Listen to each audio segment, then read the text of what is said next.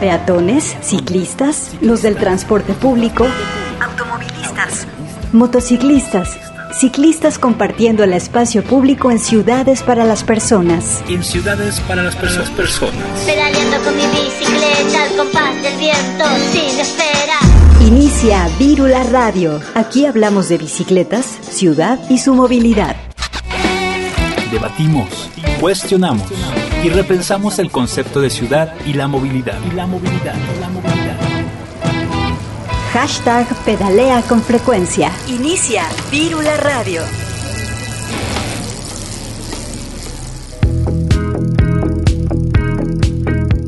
Hola, ¿qué tal? Bienvenidas y bienvenidos a una emisión más de Virula Radio, este programa de Radio UDG donde hablamos de bicicletas, impulsamos la movilidad y compartimos la ciudad. Hoy estamos en vivo y al aire por la frecuencia de Radio UDG, el 104.3 de FM. Es momento de que repensemos las ciudades que habitamos y cómo nos movemos.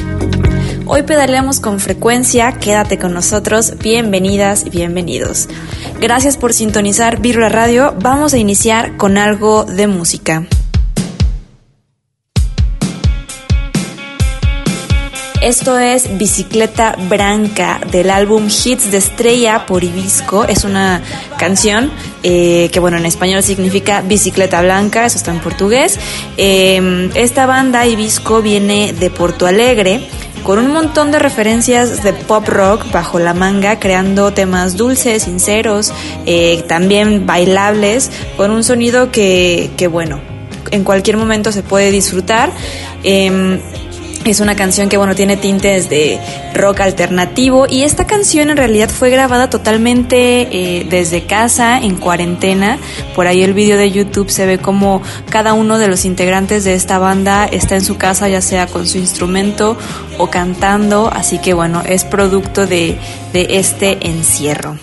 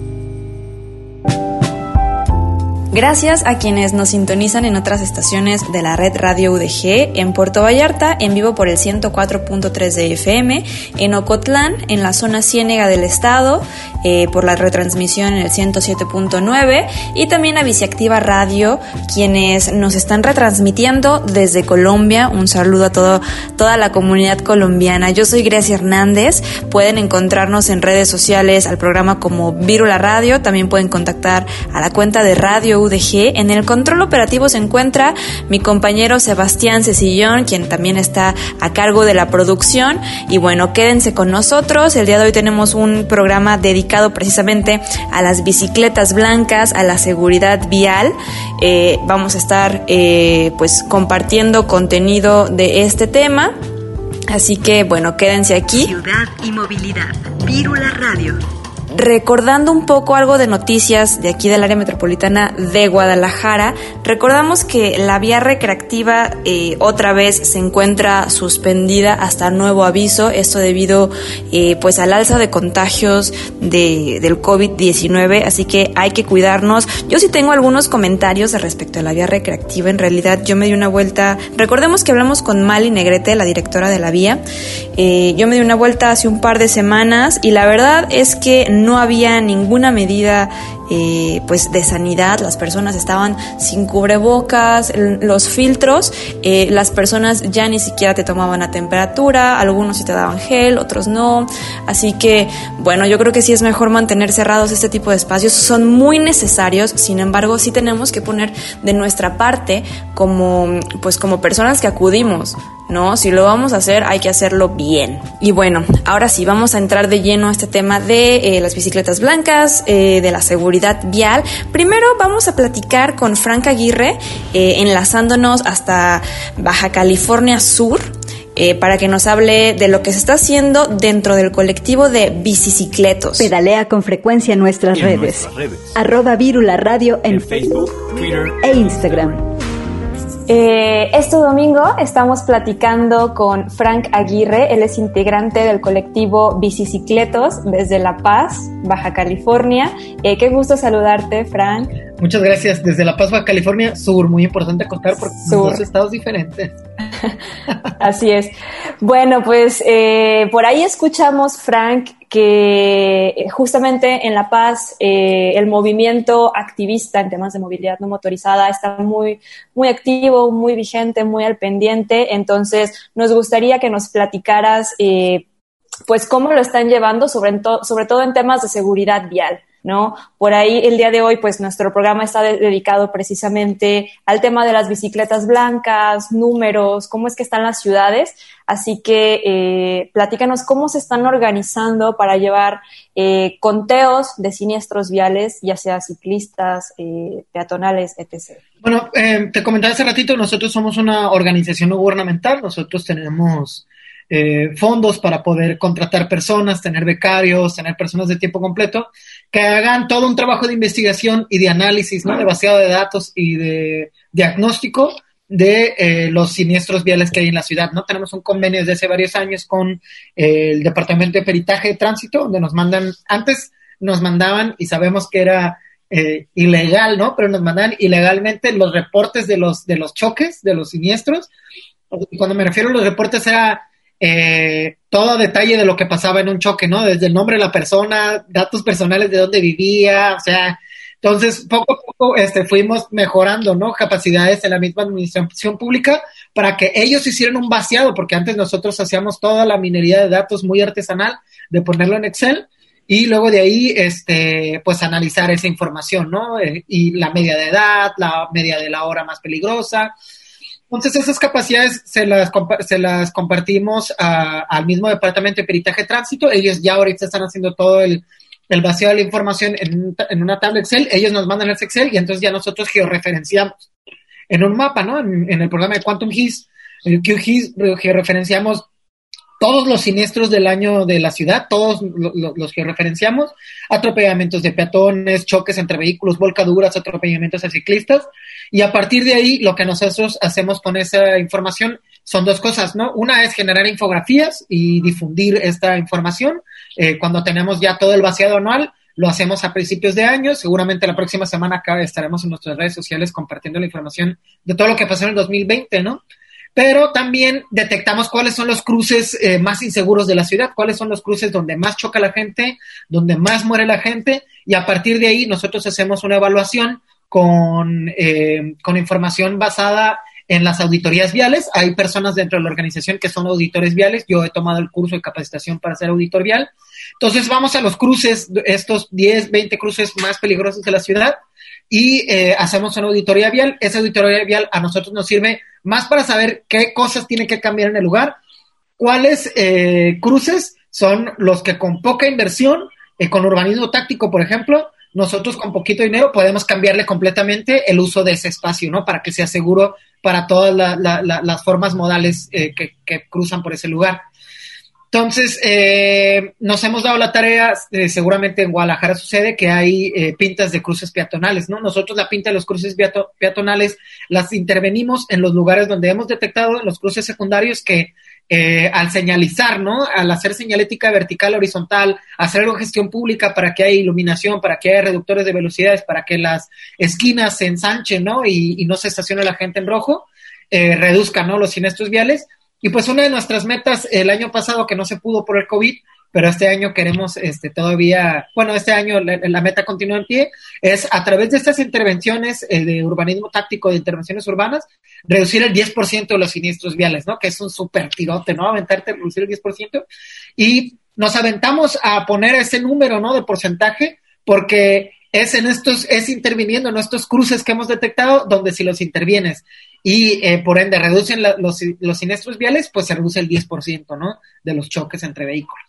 Entonces, eh, pues no nada más nos dedicamos a tratar de hacer intervención urbana para las personas que se mueven a pie y en, bici, sino también pues los que se mueven en vehículo, ¿no? Transporte motorizado. Claro, y además de estas intervenciones y de estos datos que definitivamente es una chambota que están haciendo desde la sociedad civil, eh, ¿qué clase de incidencia eh, pues tienen ya en las instituciones, por ejemplo, ¿no? Una cosa es el, urbanismo táctico, que pues su siguiente etapa eh, debería ser ya la instalación de una ciclovía, de una banqueta, etcétera. ¿Cómo se logra ya esa intervención gubernamental, por ejemplo, o si lo han logrado en estos años de, trabajo comunitario?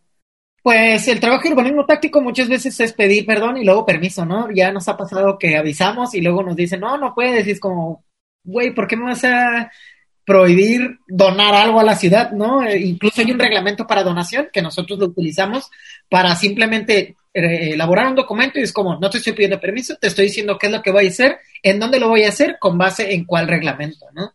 Y pum, se acabó, vamos y hacemos nuestras intervenciones urbanas, pero también hacemos algo de gestión pública, como decías hace rato, de este hacer eh, reuniones con regidores, con directores de obras públicas, ingeniería de tránsito, con el director de transporte y vialidad, para eh, mm, no alienar, no sé si esa es la palabra, pero sí para llevarles la palabra, ¿no? A la movilidad sustentable y la seguridad vial.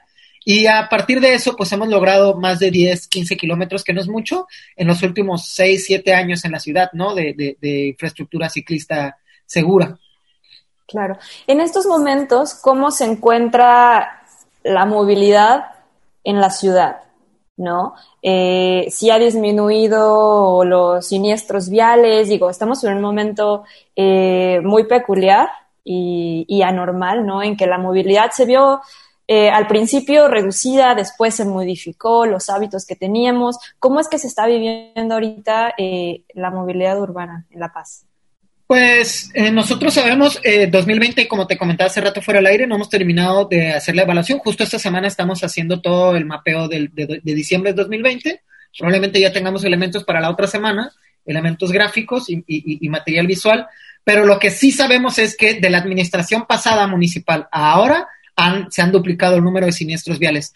O al menos se han duplicado el número de registros de siniestros viales. No, no podemos asegurar y afirmar que aumentar el número de choques o de volcaduras o de atropellamientos, porque algo que sabíamos que hacía la administración municipal pasada era omitir, eh, eh, eh, omitir información, ¿no? Por ejemplo, cuando mm, dos personas chocaban y si se ponían de acuerdo entre las aseguradoras, el, el, perito de tránsito tenía la indicación del director de tránsito de no registrar ese choque. Si ya ellos se pusieron de acuerdo, ya no lo registres. Entonces, esta nueva administración quitó ese, ese hábito o ese vicio que tenían y pues por ende los registros de siniestros viales pues están aumentando, ¿no? Pero también eh, algo que nosotros notamos, ¿no? Encontramos un patrón muy curioso es que en 2020 que con la pandemia se redujo los números de viajes en automóvil, a pesar de eso eh, aumentaron, ¿no? El porcentaje de números de choques.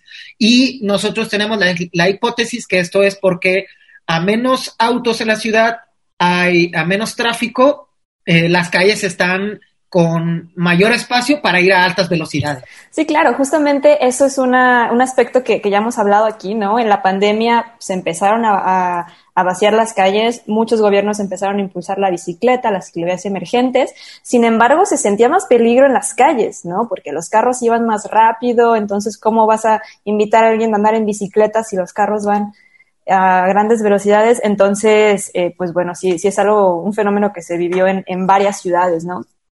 En el tema de las bicicletas blancas, eh, Frank, no sé si ustedes tengan también eh, esta, este, pues esta costumbre de colgar bicicletas blancas o si nada más llevan el conteo, como ya lo mencionaste anteriormente.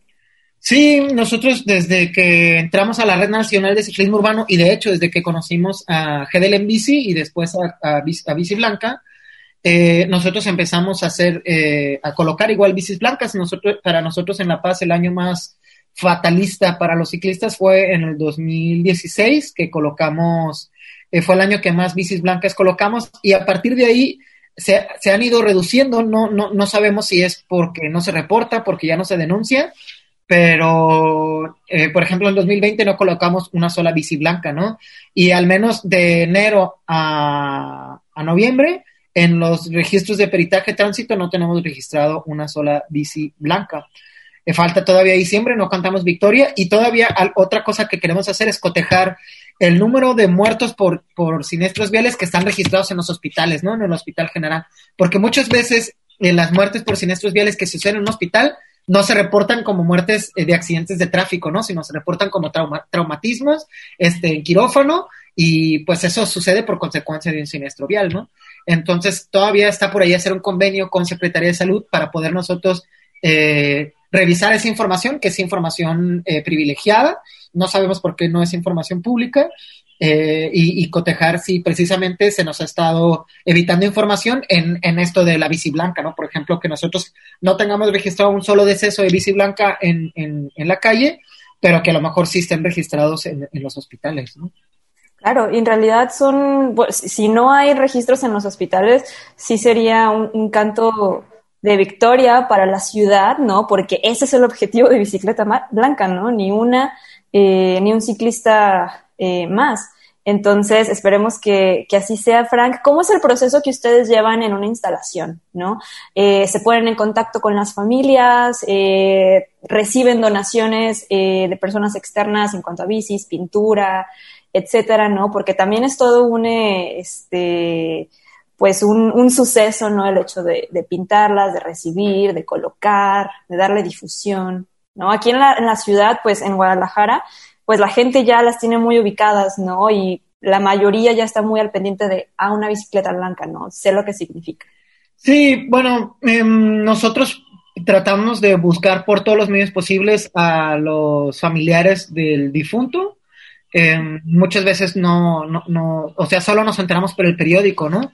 Entonces, eh, han sido contadas las ocasiones en las que no hemos podido dar con la familia y eh, pocas veces hemos ido a los funerales porque no queremos vernos como muy acoplados, ¿no? Muy metiches, pero hemos ido a algunos funerales para platicar qué es lo que vamos a hacer y hacemos una ceremonia, ¿no? Convocamos a la comunidad ciclista, rodamos hacia el lugar, eh, imprimimos una lona con el nombre de la persona una frase de denuncia, ¿no? De las condiciones de inseguridad vial que se vive en la ciudad y se coloca, damos un minuto de silencio, un minuto de aplauso, se colocan rosas eh, y hacemos un boletín. Si se puede, se convoca a los medios para hacer una rueda de prensa para denunciar las condiciones de inseguridad, ¿no? Y de la falta de infraestructura segura, pues para un alto porcentaje de la ciudad que no tiene un auto, ¿no? Y que no tiene otra forma para moverse que sea en bicicleta, porque ni siquiera tienen para pagar el pecero, ¿no? Que, que La Paz tiene, es una de las ciudades con más eh, con uno de los costos más altos para el transporte público. Entonces, eh, para obtener la, la, la, la, bici, pues nosotros tenemos aquí un sistema colaborativo de bicis en el que por 100 pesos tú te llevas una bicicleta al mes. Y este, no es una renta porque, sí, no, el objetivo no es, perdón que me desvíe la pregunta, el objetivo no es generar como lucro, sino esos 100 pesos que se pagan de, de, de la donación por obtener una bici de préstamo un mes, se usa para las refacciones mismas de esas bicicletas, ¿no? Entonces, muchas veces estas bicis que tenemos son eh, que nosotros donamos o que nos han donado de otro programa que tenemos que se llama Recicletas y que son piezas que la neta ya no se pueden usar, de ahí armamos eh, la bicicleta, la pintamos de blanco y la llevamos, ¿no? A colocar. Ok. ¿Este sistema que mencionas es propio del colectivo? ¿O es el- Sí, es un sistema colaborativo que nosotros eh, eh, elaboramos porque pasa, no sé si sucede allá con Bici Blanca, con GL en Bici todavía, que mucha gente no sabe qué hacer con bicis abandonadas que tienen en sus casas y van y nos las avientan, ¿no? Como vertedero de reciclaje. Y un día nos entró la loquera de repararlas, pues vamos a repararlas. Teníamos tres, teníamos un montón de pedazos de bicis, eh, armamos tres bicis, empezamos a rentarlas, eh, empezamos pensando en un sistema de renta de bicis. Después, con, con lo que nos en- en- en- entró, eh, armamos otras cuatro bicis, ya tenemos siete. Eh, luego sacamos el programa de Recicletas, que Recicletas es precisamente esto, ¿no? Sacar una convocatoria para que la gente que tiene abandonada su bici la done para que nosotros la reparemos y se la demos a alguien que no pueda comprar una bici, ¿no? Entonces, eh, de las piezas que van quedando una vez de- dejando esas bicis para las recicletas, armamos otras bicis eh, y esas las, rentamos. Este, obviamente hay gente que no la puede rentar y esos los metemos en la lista de los beneficiarios del recicletas. Y eh, en vez de hacer como este sistema de renta que queríamos emular un poco antes del programa de Mi Bici, no sé si te acuerdas que en Guadalajara antes de Mi Bici estaba un programa de renta de bici pública que los ponían en barecitos, en cafés, etcétera. Queríamos irnos un poquito hacia ese modelo, pero no decidimos quedarnos con un sistema colaborativo de bicis en donde tú donas 100 pesos, te llevas una bici al mes a tu casa y esos 100 pesos incluye una garantía de te ponches, le pase algo a tus cambios, a tus frenos. En el taller comunitario te lo arreglamos de manera gratuita, ¿no? Entonces, la intención de que sea tan barato y tan económico es que eh, precisamente la gente pues tenga una motivación para moverse en bici y deje de usar el automóvil o el Uber, ¿no? Y nosotros, eh, esos viajes que ellos hacen en bici, la gente que las que lleva, se lleva la bici a su casa, se los, les contamos los kilómetros y nosotros tenemos una calculadora de emisiones para calcular qué tanto reducen de dióxido de carbono al año estas personas. ¿no? Órale, eso está bien chido, ¿no? Sí, está bien locochón. Fue también una fumada que nos salió de mm, ¿qué tanto podemos calcular de la gente que reduce su huella de carbono al no usar el carro y usar la bici? Claro. Y de ahí salió todo a una calculadora de emisiones que incluso la agencia de cooperación alemana nos, nos, nos pidió que eh, adaptáramos ese modelo matemático a Mérida y a León el año pasado. Eso está muy chido porque además es una motivación, ¿no? Te das cuenta cuál es eh, tu nivel de contaminación, qué es lo que estás ahorrando y dices, chale, mejor me quedo con la bici, ¿no? O incluso me compro una. Entonces, Sí, existe este discurso de que la gente que anda en bici individualmente no, no contribuye ¿no? al cambio climático, a la crisis climática, y nosotros no nos creímos ese cuento, y el año pasado este, que usamos la calculadora de emisiones, calculamos que se redujeron 20 toneladas de dióxido de carbono, ¿no? Con enseñarle a la gente a andar en bici, con el recicletas, regalar bicis, con eh, el, sistema de, de, colaborativo de bicis, con las rodadas que se hacen, ¿no? Con las ciclovías que se gestionen en la gente que usa las ciclovías eso fue lo que calculamos, ¿no? Que se reducen 20. Eso está buenísimo. ¿Y han tenido buena respuesta en, en este sistema? O sea, la gente ya es asidua a, déjame rento una bici este mes. Pues sí, o sea, ya llegamos a un punto, antes era solo rentarle amigos, a conocidos, y ya llevamos como medio año que no sabemos cómo la gente se entera, porque ni siquiera no publicamos en nada, no está publicitado en nada, Ah. no en redes sociales, es puro de boca en boca. Empezamos con tres bicis Ajá. y ahorita tenemos 31 rentadas, ¿no? Empezamos hace dos años, ahorita tenemos 31. Ujú. Eh, la meta eh, el año pasado era llegar a 100, pero por la pandemia se nos paró ahí, pero ojalá este año podamos llegar a Eso 100. está buenísimo y que crezcan, ¿no? Ven más bicis, hacemos más infraestructura, porque no sé cómo anden en cuestión de ciclovías, etcétera. La que yo recuerdo es la de la del malecón, ¿no? La ciclovía.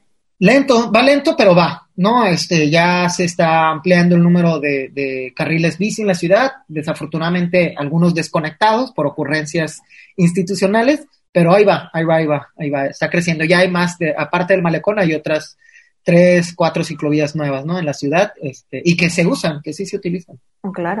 Buenísimo. Frank, este, ya casi para ir cerrando, nada más, coméntanos cuáles son los planes de, del colectivo precisamente en temas de eh, incidencia en la seguridad vial que se espera para este año, si tienen ya alguna actividad, digo, también es medio difícil trabajar o hacer activismo desde casa, pero eh, ¿qué, ¿cuál es su plan para 2021?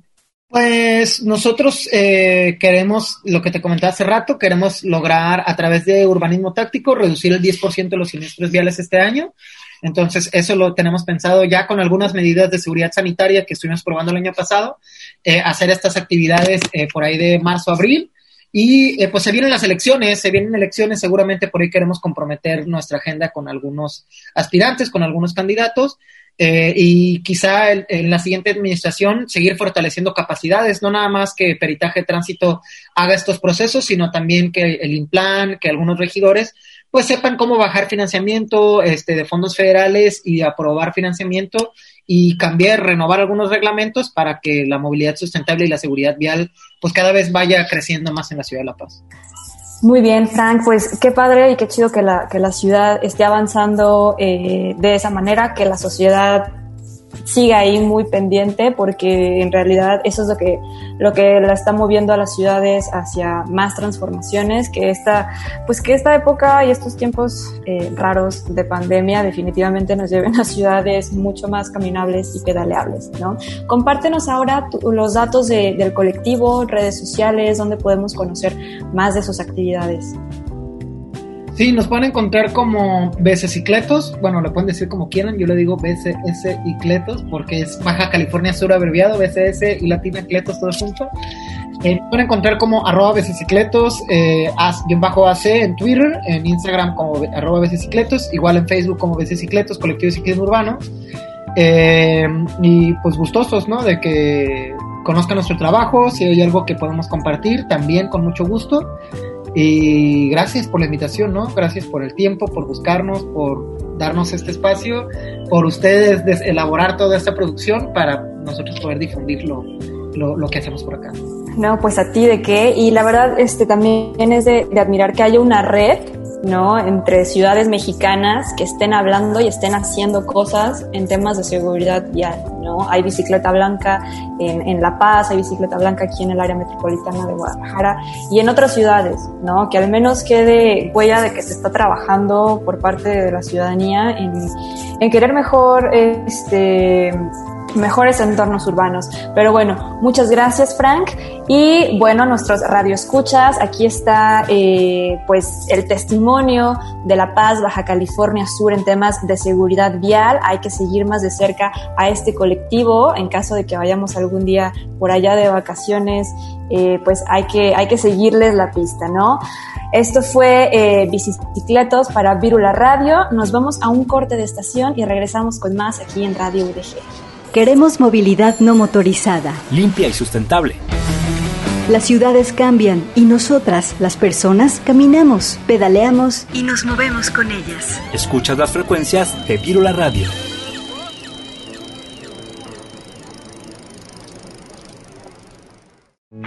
Camina, recorre, explora. Cambiemos el paradigma de las calles. Buscamos espacios seguros para crear Más ciclovías. menos avenidas. Virula Radio te acompaña en el trayecto. Pues estamos platicando el día de hoy con Olin Monroy, él es integrante del colectivo Bicicleta Blanca y, y bueno, primero que nada, gusto en saludarte Olin y también por tenerte aquí. Muchas gracias por la invitación, gracias, siempre un gusto platicar con ustedes. Bien, pues ahora, ahora que estamos iniciando el año, eh, nos gustaría que nos platicaran y nos dieran un recuento de lo que fue Bicicleta Blanca o bueno, lo que fue eh, pues el recuento de bicis caídas, eh, cuestiones de seguridad vial, eh, infraestructura ciclista, cómo se vivió el 2020. Fue un año atípico en cuanto a movilidad y otras relaciones sociales, así que platican. Sí, pues digo, definitivamente fue atípico. La cifra final fue de 13 bicicletas blancas, 13 ciclistas muertos en el, en el área metropolitana. Eh, hay muchas hipótesis que desgraciadamente debido a la falta de fondos para realizar estudios reales, eh, pues no podemos comprobar, pero em, hubo una disminución en la movilidad, definitivamente, tanto de ciclistas como de automovilistas. Eh, pero también mucha gente cambió, se cambió a andar en bicicleta en vez de andar en camión eh, por las cuestiones de la pandemia, ¿no? Entonces, porque permite pues un distanciamiento social mayor. Eh, entonces no sabemos en realidad si hay más gente o menos gente andando en bici en la calle en este año. la cifra es baja, ¿no? O sea, comparada con la del, con la del año anterior, pero eh, es igual a la de hace dos años, ¿no? Entonces, en realidad no, el, el, la disminución no fue marcadísima, ¿no? Como para decir esto. En temas de infraestructura, pues eh, hubo muchos casos muy sonados, ¿no? Como el de la ciclovía de, de Guadalupe.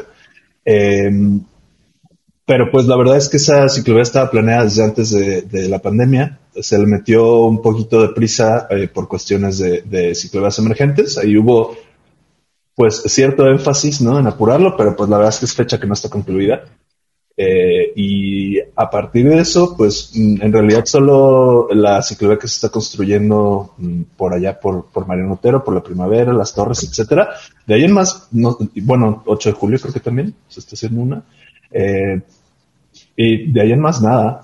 Mm, la verdad es que esperábamos que hubiera una movilización mayor eh, por el tema de, de ciclovías emergentes, ¿no? Como hubo en muchas ciudades del mundo, ¿no? Este, no solamente en Europa y en Estados Unidos, que por ejemplo eh, en París construyeron creo que más de 300 kilómetros de ciclovía por cuestión de ciclovía emergente eh, y se duplicó el número de ciclistas, ¿no? Entonces definitivamente hace ciclovías y hay más ciclistas con todos los beneficios que esto conlleva eh, a la salud, a la movilidad, al uso del espacio público, a la integración social, etcétera. Entonces, yo diría que en cuestión de infraestructura sí siento que nos quedamos cortos, eh, especialmente considerando la cantidad de, recursos y de deuda que se contrató específicamente para infraestructura este año. Eh, se, anuncia con bombo y platillo que que vamos a tener la ciclovía más, más grande de América Latina en el periférico. veremos para cuándo, ¿no? Este, nos quedan muchas dudas respecto a diferentes temas, tanto como segregación, cuestión de accesibilidad para peatones, permeabilidad de la ciclovía, señalética, este, y, mantenimiento principalmente, ¿no? Em, está el caso también de la ciclovía de, de federalismo, que se, se le dio un muy, muy necesario este, mantenimiento y, eh, remodelación, pero pues van avanzando súper lento. Es fecha que no, que no terminan. Sí, en estos casos, en este que planteas tú de la, de la ciclovía de periférico, está medio tricky, porque al ser periférico debería considerar eh, pues otras modalidades, ¿no? La bidireccionalidad, porque es difícil cruzar de un extremo a otro, entonces hay que ver cómo funciona. También me gustaría preguntarte, Olin, eh, respecto al número de ciclistas que fallecidos el año pasado, en 2020, ¿tienes el dato de en qué partes de la ciudad sucedió esto? porque también es importante, y lo han mencionado ustedes en otras ocasiones, ¿no? Que empezaron a irse a las periferias, ¿no? Las muertes. Entonces, me gustaría saber y que nos platicaras en dónde, dónde se concentraron. Claro que sí, mira, tenemos, de hecho, eh, también invitando a la audiencia que se entra a bicicletablanca.org. Entonces, eh, esta es la página de Bicicleta Blanca. Lo invitamos a, la gente a que, a que entre, ¿no? Es bicicletablanca.org. Aquí mismo tenemos eh, la información de los 10 ciclistas muertos que llevamos en el área metropolitana, eh, el récord de, cantidad de días sin ciclistas muertos, los que van en el gobierno del Faro, eh, kilómetros de ciclovías seguras construidas, etcétera. todo esto lo vamos actualizando bastante seguido, ¿no? Tenemos también contadores por municipio y bueno, aquí está el mapa. Este, este es el mapa general, ¿no? Pero si tú te vas aquí abajo a eh, mapa de bicicletas blancas y ciclovías, te, abre, te abre este mapa de OpenStreet que nosotros mantenemos con datos abiertos, eh, en el cual pues puedes hacer un, filtrado de los datos, ¿no? Entonces nosotros, por ejemplo, si queremos ver en, en 2020, y aquí tenemos, ¿no? Como, como habíamos dicho, las periferias están bastante afectadas porque consideramos que eh, es un tema de infraestructura, ¿no? Definitivamente eh, la gente que está más a las afueras está más desprotegida. ¿Por qué? Porque deja tú que no haya ciclovías, no hay banquetas, no están bien balizadas las calles, no se refuerzan los límites de velocidad, eh, no hay iluminación, no se le da mantenimiento, entonces hay baches o hay este, coladeras, cosas así, ¿no? Pero Claro. Entonces, entonces viendo estas, eh, estas imágenes y escuchando estas cifras, eh, ¿ustedes piensan que la infraestructura debería ir expandiéndose ahora hacia las periferias, eh, no solo la infraestructura ciclista, ¿no? Ya lo mencionabas tú, eh, banquetas, mobiliario, etcétera, eh, hacia las periferias. Definitivamente, y digo, la lógica de generar la, la, infraestructura desde los atractores de viajes hacia afuera, pues tiene sentido, ¿no? Porque así sirves a la mayor cantidad de, de usuarios posibles. Pero creemos que sí, definitivamente ya llegó el momento. Por ejemplo, la de Guadalupe es un gran paso, ¿no? O sea, eh, eso sirve a, toda la gente que, vive para, para, esta parte de la ciudad, ¿no? Eh, ¿Dónde está Guadalupe? Aquí está. Eh, entonces, por aquí, por ejemplo, las torres, todo esto, vive muchísima gente que se mueve en bicicleta y que va a trabajar a diferentes zonas del centro o hasta el, el, el poniente, el oriente de la ciudad. ¿no? Entonces, eso es bueno, necesitamos más, mucho más. Tenemos, como, como te decía, eh, dudas respecto a, como decías, la permeabilidad de, de la ciclovía del periférico. En general, creemos que va a ser positiva siempre y cuando se haga cumplir la ley. Eh, la, la segregación sea efectiva eh, y tenga mantenimiento, porque ya tuvimos un caso, ¿no? En, en este en este plazo de ciclovía que hicieron en Belénes hace muchos años, eh, que pues lo usaban los camiones, ¿no? Literalmente si había tráfico, el camión se salía de periféricos, se metía a la ciclovía y se, o sea, digo, claro que qué porquería de, parte de, de, estos choferes, ¿no? No, no, no, no los excuso para nada, pero si no está efectivamente segregada la ciclovía, pues la, la gente la va, la va, a utilizar mal. Eh, y pues no queremos que se convierta lo mismo la ciclovía más grande de América Latina en un estacionamiento o en un espacio o en otro carril, ¿no? Claro, o algo que no se use porque no sirve, ¿no? Porque no está señalizado, porque no está conectado, porque no puedes cruzar, porque, o sea, un montón de cosas. Ahí el tema fue que, pues, eh, desde que se anunció el proyecto, nos dijeron, el proyecto está cerrado. Eh, nosotros obviamente siempre nos acercamos con el interés, eh, con las autoridades de, de, que nos muestren los proyectos para nosotros poder dar retroalimentación respecto a cuestiones de seguridad vial, etcétera. En este caso, pues, la excusa fue que, pues, es recurso federal, ya hace dos años que se cerró este plan y pues no hay cambios ni devoluciones, ¿no? Entonces, pues sí. ahí a ver que mucho peligro para. Y bueno, también otro tema que me gustaría tocar es que se viene jornada electoral. Obviamente los colectivos eh, de alguna manera buscan incidir y posicionar esta, esta agenda. Eh, ¿Qué es lo que ustedes tienen pensado en, en eh, pues proponer o que se haga notar y que es necesario que los candidatos tengan en cuenta, ¿no? Digo, de alguna manera también se eh, lo encuentran como una oportunidad para colgarse de, de estos temas populares, entre comillas. Sin embargo, eh, ¿qué han pensado en esto? Es un tema súper delicado, obviamente. Digo, trabajando desde sociedad civil, y tú lo sabes porque lo has hecho, eh, mantener como esta agenda no secuestrada es, es, importante. Ha habido beneficio en el hecho de que hemos hecho visible esta agenda, ¿no? Y, y, y se ha tomado como bandera de algunos gobiernos eh, entrantes y salientes, ¿no? Para nosotros lo ideal es que los proyectos sean, pues que trasciendan los sexenios. Para dar un buen ejemplo, pues está mi bici, ¿no? Que inició durante un gobierno eh, priista eh, inició también impulsado por un funcionario que antes era activista. Eh, ahí nace el proyecto, ¿no? Eh, y, y, teníamos mucho la preocupación de que terminando ese gobierno priista y entrando el gobierno de MC, se, hubiera un abandono del programa, eh, cosas por el estilo que, han sucedido en otros estados y en otros países, ¿no?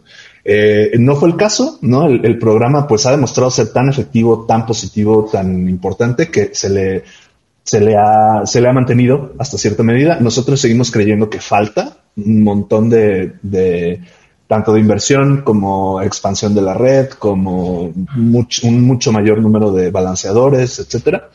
Eh, pero el programa funciona, ¿no? Y da un servicio ahorita, durante la pandemia, invaluable. Eh, quisiéramos que fuera lo mismo en cuestión de, de otros tipos de infraestructura. Eh, obviamente toda la infraestructura nueva que se ha hecho pues ha sido en estos gobiernos municipales de MC y el gobierno estatal de MC. No vemos, no vemos propuesta armada, ¿no? En realidad por, eh, por otro, por otro lado. Aún sentimos que aún falta, ¿no? Y creemos que puede ser que los otros se suban. El riesgo que también vemos es que sea lo contrario, ¿no? Existe un, una táctica muy populista, muy fea, ¿no? Que, vimos con mucha claridad eh, durante la, lucha por la ciclovía de Marcelino García Barragán, en la cual, pues, ciertos candidatos con dudosa ética y dudoso proceder se aprovechan del desconocimiento de la gente al respecto de los beneficios de la infraestructura y capitalizan políticamente el escándalo que pueden hacer diciendo que van a quitar ciclovías, que producen tráfico, que eh, todo este tema. Em, eso a nosotros nos parecería pues regresivo, ¿no? Esperemos que, que, no sea el caso. Por el momento, la neta, no, yo no veo nada claro eh, respecto a, a, la agenda. Eh, faltará ver quiénes son los los precandidatos a los diferentes puestos, o sea, quienes acaban siendo los candidatos, porque pues algunos de ellos ya tendrán eh, camino, ¿no? Ya tendrán experiencia, ya habrán sido presidentes municipales en, en municipios donde se ha hecho o no se ha hecho infraestructura, y pues eso ya nos dará pues cierto norte para, para pensarlo. Nosotros, pues como sociedad civil, no nos vamos a, alinear con nadie. Muy bien. Y los planes de, del colectivo en sí, para este año? ¿Tienen algo, eh, algo preparado, eh, alguna activación? Sé que es difícil también trabajar en tiempos de confinamiento, de pandemia. Eh, sin embargo, ¿cómo, ¿cómo lo están llevando ustedes y qué, qué están ahí preparando por ahí? sí, definitivamente. En estos tiempos, bueno, también el colectivo va, va cambiando, ¿no? Van entrando y saliendo miembros, hay, hay más, mayor o menor capacidad operativa, de tiempo, de recursos, etcétera. Ya no tenemos acceso al, taller que tenemos antes, entonces nos ha sido muy difícil conseguir bicicletas para colgar las bicis blancas, además de que pues no nos hemos juntado para hacerlo pues por cuestiones de, la pandemia.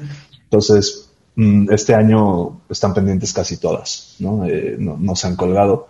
Em, también digo, si alguien que nos está escuchando le gustaría donarnos una bicicleta para colgarla, mm, se los agradecemos un montón. Nos pueden contactar por nuestras redes, Bicicleta Blanca. Eh, lo que sí hemos estado haciendo este año, por ejemplo, participamos en, en un manual eh, para ciclistas eh, nuevos, ¿no? Eh, de cierto modo, no, vimos el, el, hecho de que mucha gente iba a empezar a, a, rodar por primera vez, ¿no? Para no subirse al camión o, o por distinto, por, por, salud, ¿no? Para poder hacer ejercicio sin irse a meter al, gimnasio. Y participamos con otro colectivo para desarrollar un manual y pues que el tema de seguridad estuviera y, de uso de infraestructura, pues fuera muy, muy claro, muy central, ¿no? Y pues con la esperanza de que quienes empiecen a pedalear lo hagan de forma segura y pues no se, no se arriesguen a, algo. En, general nosotros creemos que mientras más ciclistas haya, va a ser más seguro para todos, ¿no? Por la cuestión de seguridad de número, pues eh, los automovilistas se van acostumbrando a, la presencia de los, de los ciclistas y de cierto modo eh, previenen, ¿no? Encuentros con ellos. Claro, este proyecto, eh, pues sí nos tocó también eh, platicar con ustedes. Eh, me gustaría que dentro de, de, lo, de, lo, aprendido y de lo que, lo que se recabó en ese, en ese proyecto, no sé si tengan ustedes la percepción de esos ciclistas nuevos que, que, quieren pedalear en la ciudad en, en, cuanto a este tema de, pues de muertes, ¿no? Desafortunadamente. si tienen miedo, si es algo que, que les asusta de verdad, o, cuál fue como esa percepción de miedo, ¿no? Son los carros, son las muertes, es otra cosa que me roben la bici, no sé. Va, pues sí, mira, de, esa campaña que hicimos, que se llamó Mis Primeras Rodadas, la hicimos más o menos en octubre, eh, tuvimos un alcance de más de 60 mil personas, hubo 2.036 participantes directos de 37 ciudades de México y 9 de otras ciudades de Latinoamérica. Eh, y bueno, estuvimos en más de 13 distintos medios de, comunicación. Eh, para nosotros pasarles el manual, les hacíamos una serie de preguntas como para nosotros poder enfocar futuras campañas. Eh, una de ellas era preguntarles cuál era la motivación para empezar a andar en bici, ¿no? Eh, nos sorprendió porque nosotros creíamos que iba a ser evitar las aglomeraciones o reducir impacto ambiental, y sin embargo el 52% de la gente contestó que era hacer ejercicio mientras se traslada. También atiende, también atiende a un problema de, salud pública, ¿no? Que es la, que es la obesidad y el sedentarismo. Definitivamente, ¿no? Es, el, otro colectivo con el que eh, lo hicimos se dedica precisamente a estos temas, ¿no? Temas de nutrición eh, y, sedentarismo y ejercicio. Este, se llaman balance alimentario, por cierto, el otro colectivo. Eh, la segunda motivación que tuvo la gente para empezar a andar en bici fue evitar las aglomeraciones en el transporte público, ¿no? 19%. Y ahorrar los gastos que conlleva el coche de transporte público fue un 18%. Entonces, los primeros tres, eh, eh, dos, uno era hacer ejercicio, otro no estar aglomerado en el transporte público y el último ahorrar, ¿no? En realidad, el ahorro de tiempo, la diversión o el impacto ambiental fue muy, muy poquito. Ni modo. Del, respecto a los obstáculos que la gente encontraba para, para, empezar a andar en bici, el más grande fue que lo consideran inseguro. Eh, entonces, pues sí. Eh, el segundo, el segundo obstáculo fue que no sabían cómo empezar, ¿no? Entonces ahí fue donde nosotros como que quisimos incidir. Digo, ya estamos intentando incidir en la seguridad, pues ahora que quisimos intentar incidir en, en, que, en saber cómo empezar, ¿no? En el manual de mis primeras rodadas y... Claro, entonces esto les va a dar pie entonces a ustedes para tener una agenda de trabajo y atacar estas necesidades que los nuevos y las nuevas ciclistas requieren. Sí, exacto. Queríamos saber cómo, por qué la gente no andaba y cómo podemos hacer que anden más. Eh, y el tercer más grande obstáculo que la gente percibía para empezar a rodar era la falta de infraestructura. Entonces creo que están muy ligados que lo consideran inseguro y que falta infraestructura. O sea, si sumamos esas dos, eh, son el 67% ¿no? de la gente es porque o no hay infraestructura o no o, lo perciben inseguro. Entonces, esto es algo que nosotros siempre hemos pues sabido, ¿no? De cierto modo. Eh, y por eso impulsamos tanto la generación y, y, el cumplimiento de nuevas leyes, ¿no? Para proteger a los ciclistas, tanto como la, la, generación de infraestructura, porque lo consideramos muy, muy, muy importante para, pues para que la gente se anime a, rodar, ¿no? Claro. ¿Cómo ustedes consideran eh, en este en este año próximo, ¿no? 2021, donde la movilidad todavía va a ser eh, reducida, diversa y un poco incierta, eh, el hacer y el incidir desde el activismo para atacar estos problemas que pues no, no paran, ¿no? Aunque haya una pandemia, van a seguir ocurriendo. Creo que el tema de año electoral, ahora que lo mencionas, es importante. La verdad es que digo, hablando un poquito de este lado y, de nuestras cuestiones personales, digo, no, no sé quién le importe, ¿no? Pero eh, a nadie de nosotros nos pagan, ¿no? Por nada de esto. La verdad es que es, eh, y, estamos, pues, igual de afectados que, que, todos, ¿no? Es, es un, muchos perdieron fuentes de ingresos, muchos están como eh, un poco precarios en sus cuestiones laborales, muchos tuvieron cambios, muchos están pues pasando por momentos difíciles eh, por cuestiones de la, de la pandemia, ¿no? Eh, entonces, nos cuesta de repente como tener este, este empuje. Eh, el año pasado pues tuvimos que dar jalones muy fuertes por tema de, defender infraestructura, ¿no? Por ejemplo, este, la ciclovía de Guadalupe que al final pues se logró, ¿no? un poco coyuntural. Entonces todo esto para decir que la verdad es que no lo hemos planeado muy bien, ¿no? O sea, hay un, eh, nos cuesta mantener el, paso porque pues nos cuesta mantenernos nosotros como en un estado este positivo y, de nuestras vidas que nos dé suficiente tiempo y espacio para hacer las cosas. Nos parece muy importante, no quitamos el dedo del renglón. Eh, como mencionabas, se viene un año electoral, aquí es importante que posicionemos esta agenda, ¿no? En, otros momentos hemos hecho eh, decálogos de lo, o, puntos específicos que pedimos que, los candidatos se eh, se comprometan ¿no? a, llevar, a llevar a cabo.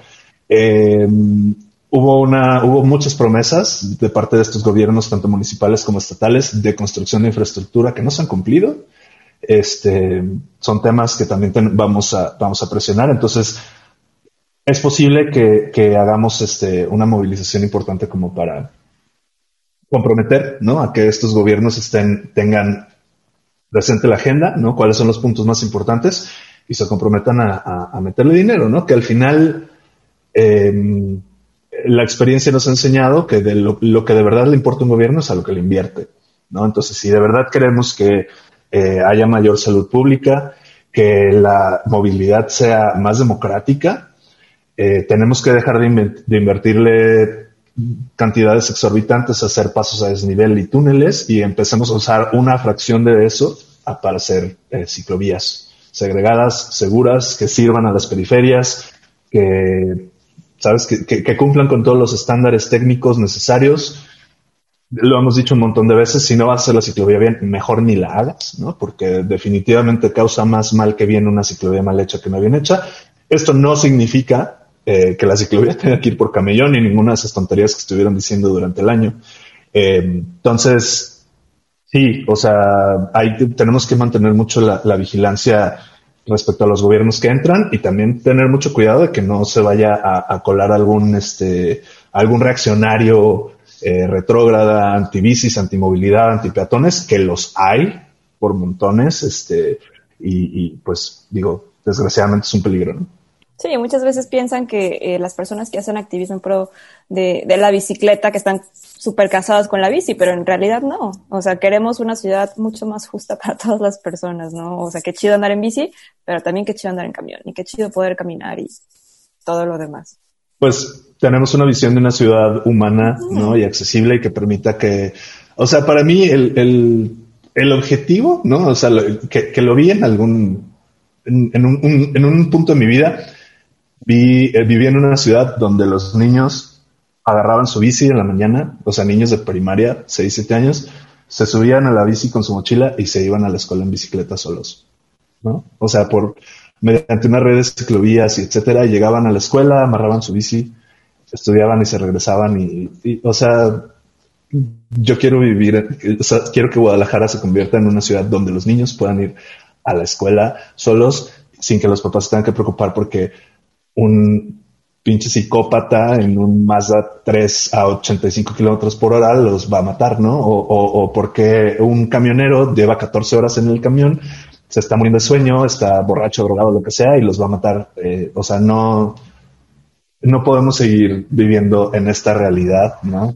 El, tema de movilidad no puede cobrar eh, más muertes, no, no son números, ¿no? Son, son vidas, son futuros, son familias, son personas y eh, es una deuda enorme. O sea, de verdad, con la cantidad de dinero que se le ha metido a infraestructura para automóviles, se hubiera hecho la red. Ah, ahí está el segundo, el segundo punto. Ya volvió.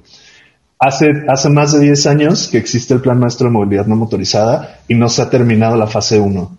Nos lo han prometido ya, o sea, ya llevo reuniones en las oficinas de tres gobernadores distintos, ¿no? En cantidad infinita de, de, de, de, presidentes municipales y no acaban la primera fase del plan maestro de movilidad no motorizada. Lo único que necesitamos oh, es que le metan ni el 10% de lo que le, met, le, metieron al puente Matute Remun, ¿sabes? O sea, esa, ese armatoste inútil, contaminador, faraónico, intolerable. Eh, necesitamos un poquito de ese dinero que se considera natural que se le destine a los automóviles cuando los automóviles son uh -huh. menos del 30% de los tapatíos tienen automóviles. O sea, ese deja tu movilidad, ciclismo, lo que sea, esto es antidemocrático, ¿no? Entonces, donde ponen el dinero es donde de verdad, en lo que de verdad creen. Entonces necesitamos que le metan dinero a infraestructura. Ese es, ese es el, la segunda gran deuda y de lo que nunca vamos a quitar el dedo del renglón, ¿no?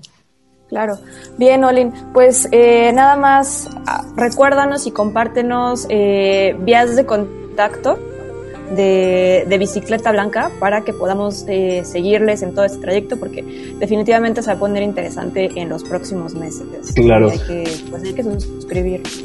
Pues mira, nos pueden encontrar en bicicletablanca.org, ¿no? Es nuestra, nuestra página eh, nuestra página web con toda la información. Todos nuestros datos son datos abiertos, ¿no? Los pueden utilizar para hacer interpretaciones, lo que sea. Nosotros, eh, ese es uno de nuestros mayores labores, ¿no? Mantener esta información eh, de manera accesible, interpretada, eh, con fuentes para que sirva como base para pues tanto leyes como, como infraestructura. Nuestro Twitter es arroba bicicleta blanca y en Facebook también nos encuentran como bicicleta blanca. Déjame decirte específicamente. Ajá, es facebook.com diagonal bicicleta blanca GDL. Estamos, aparece nada más como bicicleta blanca, pero nuestra arroba es bici blanca GDL en Facebook, ¿no? Va, muy bien. Olin, pues muchas gracias por haber platicado una vez más aquí en Vivo la Radio. Siempre vas a ser muy bienvenido tú y el, el colectivo Bicicleta Blanca. Es Este, y pues estamos en contacto, por supuesto, para cualquier actualización, activación, eh, cualquier cosa que, quieran dar a conocer. Aquí tienen eh, los micrófonos abiertos. Muchas gracias. Muchísimas gracias, gracias. Un placer estar aquí. Pues invitar a la gente a que compartan la calle, ¿no? Nos cuidemos entre todos, todos tenemos derecho a estar ahí eh, y todos queremos llegar a casa sanos. Vírula Radio ya estamos por terminar este programa. Les invitamos a que descarguen el podcast para que escuchen otra vez las entrevistas, para que escuchen otra vez la música que, programamos aquí en el programa. Eh, y bueno, esto lo pueden hacer a través del sitio de podcastudg.com o también desde su plataforma favorita, la que usen regularmente, eh, ya sea Spotify, Google Podcast, iTunes, eh, la que ustedes prefieran. y bueno, nos escuchamos la próxima semana aquí en la misma frecuencia, en el mismo horario. Em, gracias al equipo de producción que hace posible este programa, una emisión cada domingo. Y bueno, a ustedes también por escucharnos aquí en Radio UDG. Yo soy Grecia Hernández y nos escuchamos la próxima semana. Recuerden, pedalen con frecuencia. Las ciudades crecen y otras formas de movernos son posibles. Vivamos la movilidad y tomemos los espacios públicos. Tú, ¿cómo te mueves y vives la ciudad? Queremos ciudades habitables para todas las personas. Esto fue Vírula Radio. Volvemos la próxima semana. Aquí en Radio Universidad. 104.3 FM. Bicicleta, música y versos. Círculos sonales multicíclicos.